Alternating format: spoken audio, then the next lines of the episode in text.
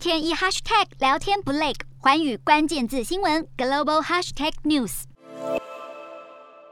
运动服换成军服，球拍换成 AK 步枪。乌克兰网球好手斯塔科夫斯基在基辅独立广场加入巡逻行列。看不下去俄罗斯对乌克兰的残忍行为，让这位曾经在2013年温布顿球场上击败费德勒的乌克兰网球名将，决心放下他的王者球拍，为国挺身而出，誓言反抗俄军到最后。而他勇敢的行为也获得了全球球迷的鼓励。瑞士球王费德勒也试图协助乌克兰。除了网球名将，还有知名演员李帕夏也都投入战事中捍卫国家。不过六号传出年仅三十三岁的他不幸阵亡，当地团体证实他的遗体已经被寻获，更透露他生前全力协助民众撤离，还将自己的防弹背心给孩童穿，让外界听闻了都很心碎，盼望乌俄战争能早日平息，让人民回归和平的生活。